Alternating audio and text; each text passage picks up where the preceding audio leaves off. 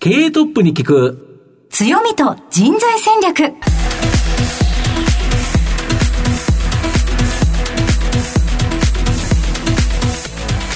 毎度相場の福の神こと藤本信之です。アシスタントの飯村美希です。経営トップに聞く強みと人材戦略。この番組は相場の福の神こと財産ネット企業調査部長の藤本信之さんが注目企業の経営トップや人材戦略を担うキーパーソンをゲストにお迎えしてお送りします。企業を作るのはそこで働く人ということなんですがゲストには毎回事業戦略上独特の強みとですねその強みを生かすための人材戦略じっくりとお伺いしていきます。今週は一体どのような企業の方にお越しいただけたのでしょうか？不動産関係なんですけど、はい、普通の不動産関係の企業じゃないっていうかなんか雰囲気がちょっと違う不動産会社、ということですね。はい。またこうやってじっくり中身に迫っていけるというのもその会社の雰囲気がよくわかりますからね、ぜひ楽しみにお聞きいただければなと思います。この後早速トップのご登場です。この番組は JAC リクルートメントの提供でお送りします。経材戦略。経営トップに聞く強みと人材戦略。本日のゲストをご紹介します。東証プライム上場、証券コード3299ムゲンエステート、代表取締役社長、藤田真一さんにお越しいただいています。藤田さんどうぞよろしくお願いいたします。よろしくお願いいたします。では早速ですが、藤田さん、ムゲンエステートの事業内容のご紹介をお願いいたします。ムゲンエステートは、1都3県で中古不動産、マンションやビルなどを買い取りまして、そこにまあリノベーションを行って再販売をする会社です。はい、ありがとうございます。また後ほど事業内容についてはじっくりと伺っていきたいと思いますが、まずはトップは企業にとって大切な人材であり強みでございます。のでトップのお人柄に迫らせていただきたいと思います。どうぞしばし質問にお付き合いよろしくお願いいたします、はい、お願いします。では藤田さん生年月日を教えてください、えー、昭和45年の5月13日になりまして52歳になります。はい。ご出身はどちらでしょうか？東京都の大田区になります子供の頃のご両親のご職業を教えてください。父はまあこのムゲンエステートのまあ創業者になるんですけどもその前もえ不動産業を友人と行っておりましてそこではまあ専務という立場でしておりまして不動産をずっとやってきております、はい、で母の方はほとんど専業主婦で、まあ、たまにパートしたりとかそういったような状態でした。えムゲンエステートが立ち上がったのは何年になりますか？1990年になります、はい、はい、となりますともう社長が大きくなられてからですか？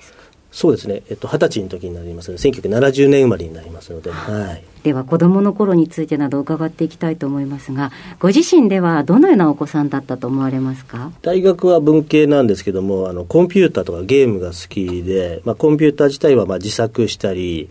あとはネットワークとか、会社のネットワークは初期はもう私、自分で作ったりしたり、えー、はい、やっていましたね。はい子供の頃からもそういった機会が身近にあったんでしょうか？そう最初はやはりあのデパートとかそういったところ行って、まあ、触ったりとかしてで中学生ぐらいの時にやっと初めて MSX っていうパソコンが出た頃懐かしいパソコン、はい、が安くなってやっと買ってもらえて、まあ、ちょっと勉強頑張って買ってもらったので、はい、そこでまあプログラミングを勉強したりとか、そういうな形ですかね。はい、周りでやってる子はいなかったんじゃないですか？いや、結構その時代結構多かったんですね。で、流行り始めたところですよね。そうですね。はい、NEC が強くて PC8000 インチとか、うん、あのあたりが高いんですけど、そうですね。その MS もうちょっと安いんですよね。そうですね。手軽な形で。はい、おっしゃる通りです。はいお父様は子供の頃から前身のその不動産会社を、えー、ご友人と3人でやられてたってことなんですよね。はい。はい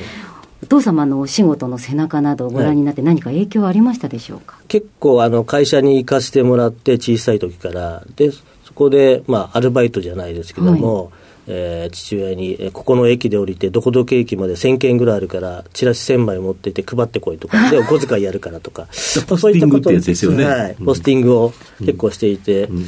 なんか小さい時から、まあ、低音楽じゃないですけど、まあ、歩き回るっていうのは、結構できましたね、飛び込みが怖くなくなるとか、まあ、後々の職業につながるんですけど、はい、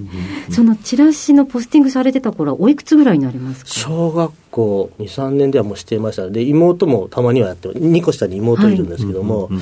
あ、もうちょっと大きくなってから、2人でやってたりもしてましたね、はい、そうでしたか。はいまあ、言われたことをやって、まあ、お小遣いもらえるからちょうどまあためになるな。やっぱり学費とかも。その時本当に貧乏でしたのでやっぱりお金に稼ぐためにはこういう必要だなっていうのはその時から教えてもらった気はしますね。はい。ゆくゆくは会社を継ぐとかそういうお話もあったんでしょうそうですね。小さい時から俺が社長やるから告げというふうにはもうずっと言われて今から作るからっていうことですよね、はい。そうですはい、作られ3たっていうこと。は人であの友人とで創業してますので、はい。その後するから、うん継ぐようにというのはずっと言われていましたね、はい。その時はどのようなお気持ちでしたか？そその時分かってなかった、まあ、社長できるんだったらいいなっていうのはありましたね。ただ、その規模、会社の規模とかも何も分かってなかったですし、でも普通の人だと大学卒業して就職しかないところが、はい。レールが自分で継ぐっていうのと自分で選ぶっていうの2個あるわけなので、はい。その点はすごく恵まれてるなっていうのは思いましたね。はい。ああそうでしたかその他で将来こうなりたいなど夢はありましたでしょうか？その頃からもうずっと社長になると思ってたのでで幼稚園の時ぐらいは、まあ、刑事になりたいとか、まあ、普通の子供と同じような夢はありましたけども、まあ、その後はどう継いでいくかっていうのは結構考えていましたね。はい、そうでしたはいえその後はでは学生時代は行くは経営者にっていうような進まれ方をしていくんでしょうか？そうですね。全然分かってなかったけど経営者になるためには何したらいいかっていうのははい。考えて、中高はまあ普通の私立行きましたけども、まあ大学は学部がそういう方向とかいうのは考えてましたね。はい。はい。何学部に行かれてそうですね、私、明治学院大学出てるんですけど、そこが経営学は小学科でやってたので、だから大学もその経営学部がある大学を、まあ、下から上まで総なめして、まあ、受かったところに行ったというような 形ですね。はい、その後社会人のスタートは一度別の会社に就職されるんでしょうか、そうですね、あの大塚商会というところに入ったの、あの今だとコンピューターで有名な会社になってますけども、大学の3年生、4年 ,4 年生の時に、まあ、就職活動するのはどっち受けようかという時に相談して、まあ、不動産業か、やっぱり経営者になるためには、やっぱり銀行に行って、まあ、その財務内容とか見れるようになった方がいいかなと思って、で受けようと思うと言ったら、まあ、不動産業はやめとけと、俺にかなうわけないんだから。あまあ、おっしゃる通りだなと思って、はい。で銀行は都市銀だと、えー転勤がものすごく地方にあるので、まあ、東京のまあ地方銀行から受けていくで全部落ちてじゃあ次に考えたのが営業の強いところ行こうと。といったことで、まあ、その当時は大塚商会ものすごく営業が強い会社でしたので、まあ、そこを受けて、えー受かったと。いうのでそこにお世話になったという形ですね。はい。はい。その大塚商会での生活というかいかがでしたか、そうですね。私、葛西に当時住んでいて、東洋町の支店だったんですけど、まあ、朝7時半、8時には行って、まあ、最初、机掃除してと、まあ、で大体夜7時まで仕事して、でその後みんなで仲良く飲みに行くという、はい。まあ、生活をずっと送って、まあその時も、えーチラシ巻きの広告が出て、まあ、飛び込み怖くないので、まあ、結構仲良くなって、お客さんとなって、まあ、コピーを入れ替えていただくというのは結構できましたね。はい。基本的に飛び込み営業になるんですね。そうですね、はい。知らない会社に入って、違うメーカーのものを当社のにリプレイスしていくというのが仕事になりますので、はい。なかなかあの大変そうだなって思いますけれども、そうですね。同期の皆さんの中でも全く大丈夫でした？かそうですね。結構3年ぐらいで半分ぐらいその当時は、ね、辞めてしまうはい。感じありましたけども、結構ダメだったら次の日も行って、振り向いてもらうまでするっていうのが、まあへ変にちょっと結構頑固でしたね、その時は。はい。一度断られてもだそうですね、はい。本当にいけないところは、まあ、そのどうしてもその他メーカーじゃないといけないというところははい。別にしましたけど、じゃあ違うものをどうやって、うん販売していこうかなというのは結構考えましたね、当時、そのシステムはきちんと会社がしてて、何が入ってるとかの、ちゃんとデータ化されてたんですね、はい。だから行きやすかった、行きやすかったんですね。はい手元の資料がしっかりしてたっていうところ、でそれを自分でバージョンアップさせていくみたいな、はい、その点はものすごく、今でもそこはうちの会社でも使えるなとは思ってるんで、はい、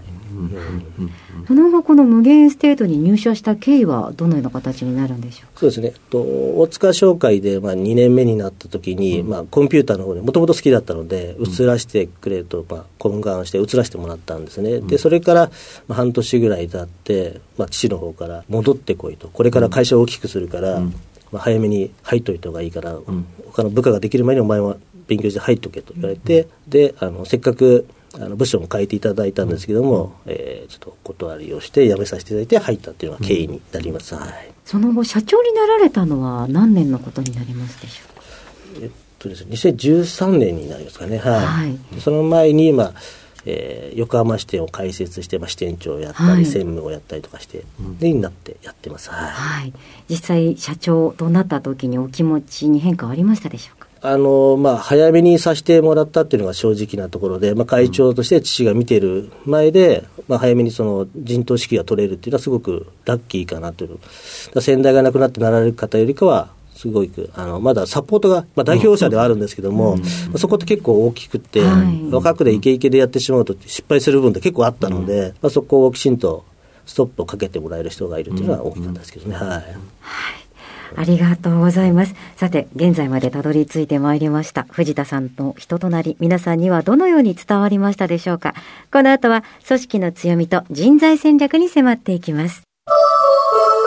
経営トップに聞く、強みと人材戦略。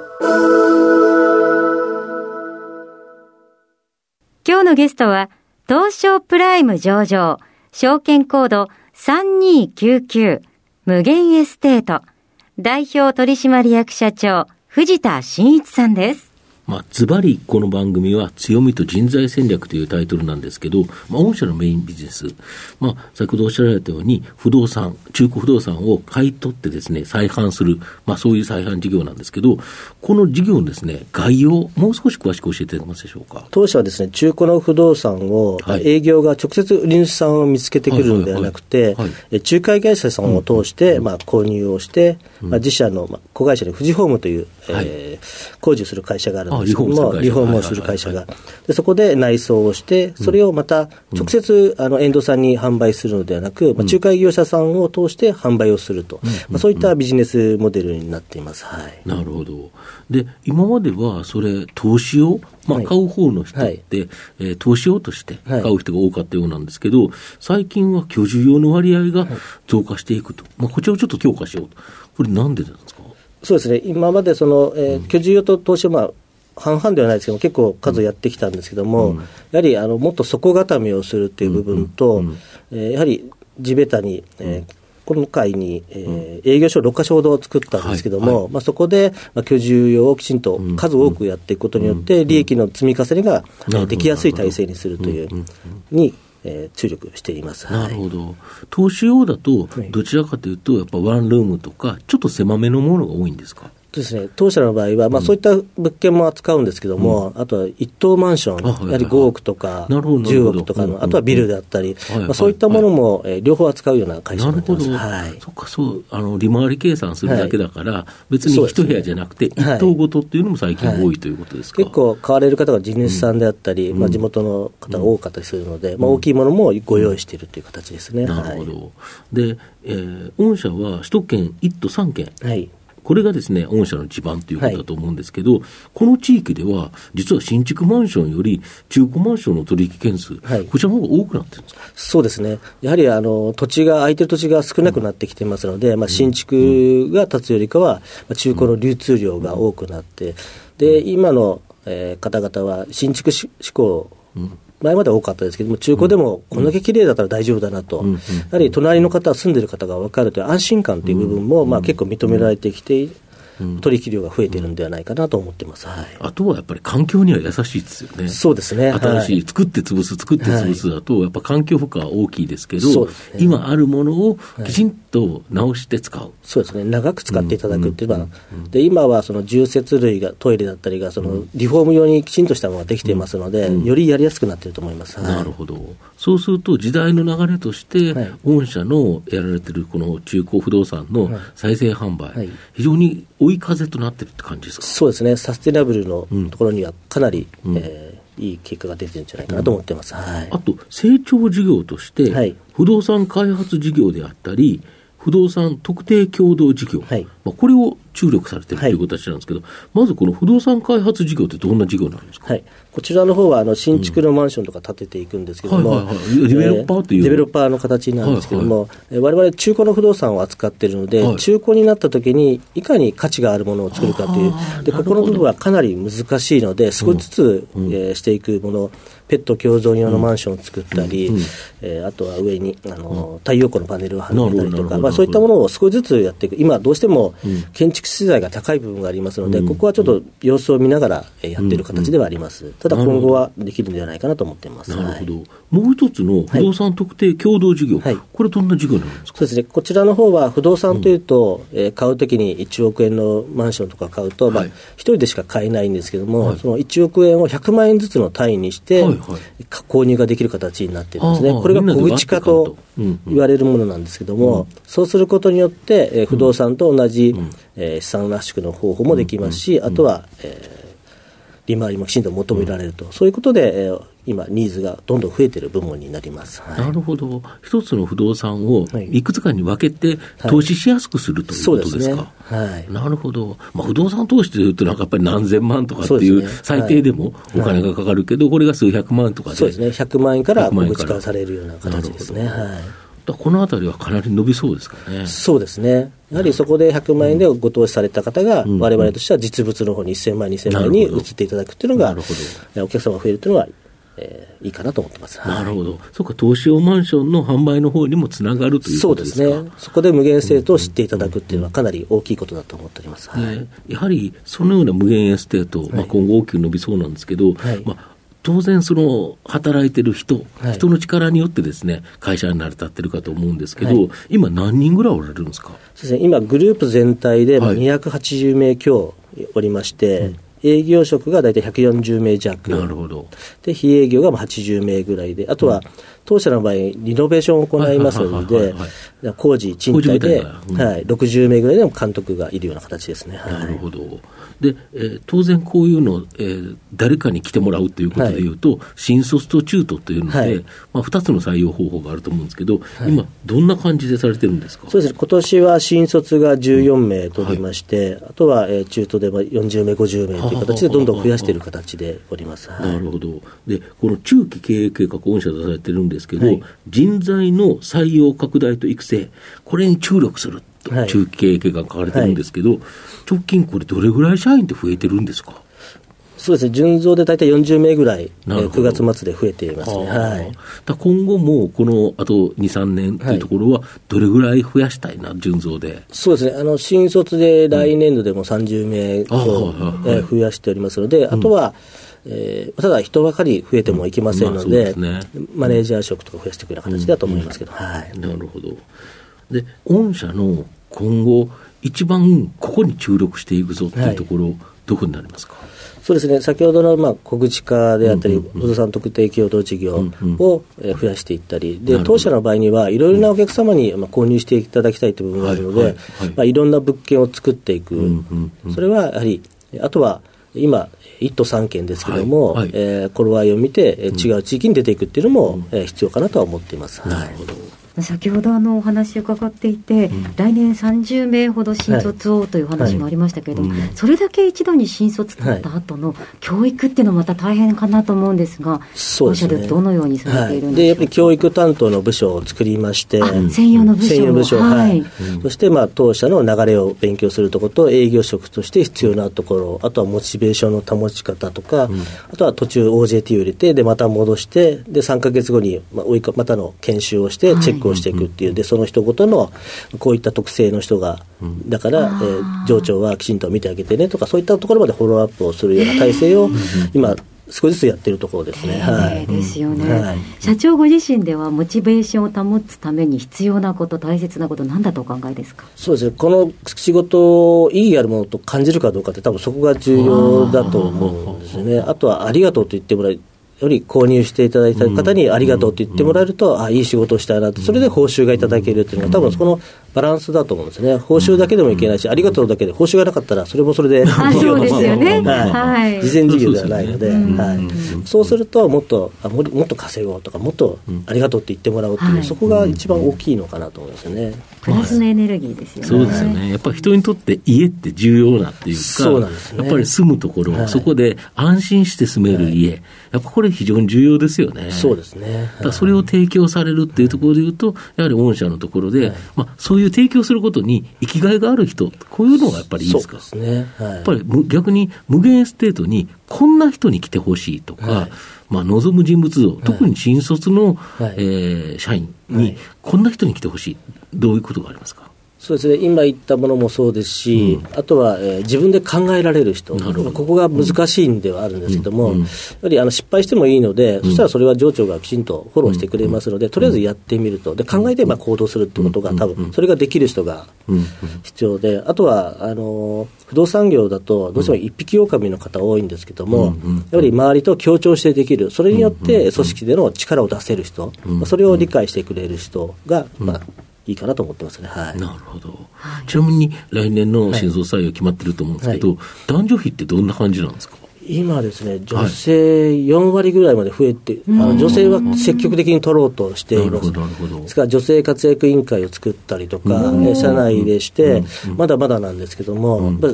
っぱり手を出していかないといけないので、そ、ね、まあ、それをしながら、えー、人事部も女性の方が今多いかな。はいぱり、えー、結構優しめの当社のイメージ、不動産業って硬いっていうか、なんか怖いイメージなんですけど、まあ、そうですね、ギラギラしてるイメージ、はい、イメージとはちょっと違う、はい、あの、うん、そうですね、当社の会長も柔らかい感じですし、うん、雰囲気、社風がそういうイメージ、うん、だから逆にもうちょっと出さなきゃいけないのかなっていうのもあるんですけども、まあ、これはこれで風土で、みんなで頑張ろうっていうのは、一体感は出てると思いますね、は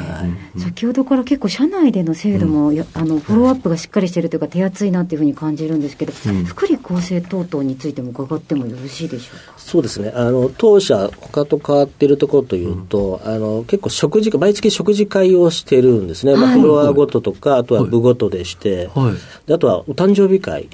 をしてまして、はい、まあ、月大体20名ぐらいいるんですけども、はい、えそれぞれが夢を言い合う。私自身も言いますし、まあ、会場も言うし、まあ、そうすることによって、目標だったり、うん、えー、これ今何が足りないなとか、で毎年変わる人もいるし、うん、ずっと思い続けてる人も、それはそれでいいと思うんです、やっぱそういう発表する場所をすると、やっぱり、あこの人、こういうことを思ってるんだっていう、まあ、違う部署もまとめてきますので、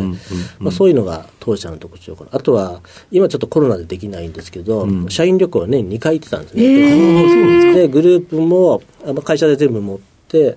違うチームと組んでそうすると戻ってきたときに、なんか頼み事がしやすくなるんですよね。そうですよね。その効果がものすごく大きいので、これはまた、えー、コロナ落ち着いたら復活させようかなと思ってるんですけど、やっぱりコミュニケーションって非常に重要ですよね。そうですね。はい。特に不動産業ってなんか皆さんが一匹狼的な感じの業界っていう中では、御社はなんかちょっと違ってますよね。そうですね。そこら辺は重要視していますね。なるほど。逆にだけど、この時代には合ってそうな感じですよね、今後。はいただやはりコロナで、やはり新卒の人もそうで、中途の人が入ってきた人と、そのコミュニケーションはなかなかそれが食事会ができなかったので、今復活させて、少しでもやっぱり孤独感をなくすっていうことは、やっぱりみんな見て、守ってあげるんだよっていうのは出すのが重要かなとは思ってますね。はい。やっぱり一緒に入った同期って仲間ですから、はいそね、その人たちと、多分悩んでることは結構似て、似通ってると。そう、ね,、すると、はい、あこいつも悩んでるんだったらというふうに、やっぱり思えますよね。そうですね。うん働きたいっていう方が多いんじゃないですか、応募が多そうだなって話聞いてて思いました。そこを PR するのはなかなか難しいんですね。やっぱり不動産業というところで来られない方もいらっしゃいますし、ただ、やはりその大手町に本社を移したっていうのは結構めったあるんですけど、土日休みなんですね、不動産、あの、居住用扱っているのに、はい、珍しいですよね、はい、なのであの選んでいただける確率は上がってるとは思います、はい、それこそ大手町のビルを見てこんな素敵なところで働きたいっていうこと。そうですね、はい、うん、そういうのは大きいと思いますね。はい、そうでしたか、うん、ぜひですねあの、うんムゲンエステートの社名の由来を教えていただければと思うんですが、はい、と夢を現実にというところから来てるんですね、やっぱり夢はあのよくあの無限、幻だったりと、あとは限りなしとあると思うんですけども、やはりあの当社の会長自体も、うん、えー、京都の田舎から出てきて、うん、えー、大きい会社を作って、まあ、家を建てるっていう、そのまあ大きな夢を持ってきて、それをまあ実現しているんですね。やっぱそれをまあ社員の人にも毎月そのお誕生日会とか話するんですけども、はい、そこがやっぱり夢を現実にからっていうところが、あの由来になっています。はい。素敵ですね。さっきのあの、誕生日会で夢をみんなに言ってもらうっていうところにもつながって、なんかいいですよね。あの、あの人毎年違うこと言ってて、去年って言ってて面白かったね、ですとか、あの人かたくなにずっとあれ目指してるよね、とかっていうのも、すごいキャラクターが立ちますよね。ただのお食事会とかだけじゃなくて。なんか、わあ、素敵だなって思いました。ありがとうございます。まあ、この番組、お昼に放送してるんですけど、えー、社長はランチ、何を食べることが多いんですか？私はですね、大体あの夜宴会が多いので、はい、昼間はね、サラダ、あの、サラダ屋さんよくありますよね。はいはいはい、で、まあ、プロテインが入ってたりとか、はいはいはいはい、まあ、そういうので整えて、昼は大体。おしゃれな感じですよね。そうですね。うん、あの、鶏肉入ってるのとか。はいはいはいはい、はい。大体それにしてますね。なるほど。では藤本さん最後の質問をお願いいたします。あのリスナーの皆さんにですね、はい、何か一冊書籍あのお勧めしていただきたいんですが、はい、僕自身その書籍結構乱読する方で、はい、学生の時はまあ父親に言われて山子佐八さんのまあ歴史もの小説の文学と結構読んでたんですけど今は一冊というよりかはまあ業界の不動産の投資の本とあと経営学の本。今はあのハーバードビジネスレビューとかをずっと論文とかずっと読む形しているんですね。はい、なかなか一冊っていうのはなかなか難しいの。だからいろんなものを最新のものを取り入れたいっていうのはなるほど、はい、が僕にとっては一番重要かなというふうに考えてなるほど、はい、やっぱその時のベストセラーなんていうのはちょっと読んでみるっていうそうですね。とりあえず買って時間を作って読むっていう、うん、はい、はしてますねはい、ありがとうございます。改めまして本日のゲストは東証プライム上場ムゲンエステート代表取締役社長、藤田真一さんでした。藤田さん、ありがとうございました。どうもありがとうございました。した経営トップに聞く強みと人材戦略東証プライム上場 JAC リクルートメントは世界11カ国に展開するグローバルな人材紹介会社です。スペシャリストや管理職の人材紹介を通じて長年にわたり多くの企業の成長に貢献した実績を持ちます。当社では役員、CFO、CIO、本部長、社外取締役などの経営幹部層の人材紹介に特化した専門部署 JAC エグゼクティブを構え、企業の経営課題解決を支援しています。経験豊富なコンサルタントが経営課題をヒアリングし、課題解決に導く人材をご紹介いたします。企業の経営改革を担う人材など、経営幹部の採用なら、東証プライム上場、証券コード2124、JAC リクルートメントにお任せください。お送りしてきました経営トップに聞く強みと人材戦略そろそろお別れのお時間です今日のゲストはムゲンエステート代表取締役社長藤田真一さんでした。これまで社内でのコミュニケーションの取り方等々も伺う機会ありましたけれども、毎年お誕生日に自分の夢を言ってもらうっていうのは初めてお聞きしましたね。で毎回夢が変わる人ちょっと見たいような気もしますよね、はい、でもなんかそれもあの人あんなこと言ってたよね。っていうコミュニケーションになりますもんね、うん、ね。でやはりいろんな部署の人、うん、まあ、誕生月だから、うん、まあ、いろんな部署の人がいるわけですよね。やっぱ結構面白いですよね連携を取る、いざ取らなきゃいけないって言った時に交流取りやすいっていうのは素晴らしいことですよね、まあ、社員旅行というのも、まあ、コロナが明ければですね、まあ、ぜひ復活してほしいなというふうに思いますよね。はい。えー、ぜひですね番組最初から聞けなかった方も、えー、もう一度お聞きいただけます。終了後はラジコのタイムフリーはもちろんポッドキャストでもお楽しみいただけますのでぜひラジオ日経のウェブサイトのチェックをお願いいたしますそれではここまでのお相手は相場の福の神財産ネット企業調査部長の藤本信之と飯村美希でお送りしました。年内最後の放送となりました。今年も一年皆さんありがとうございました。来週水曜日新年1月4日のこの時間まで。ほなまた良いお年を。経営トップに聞く強みと人材戦略。この番組は JAC リクルートメントの提供でお送りしました。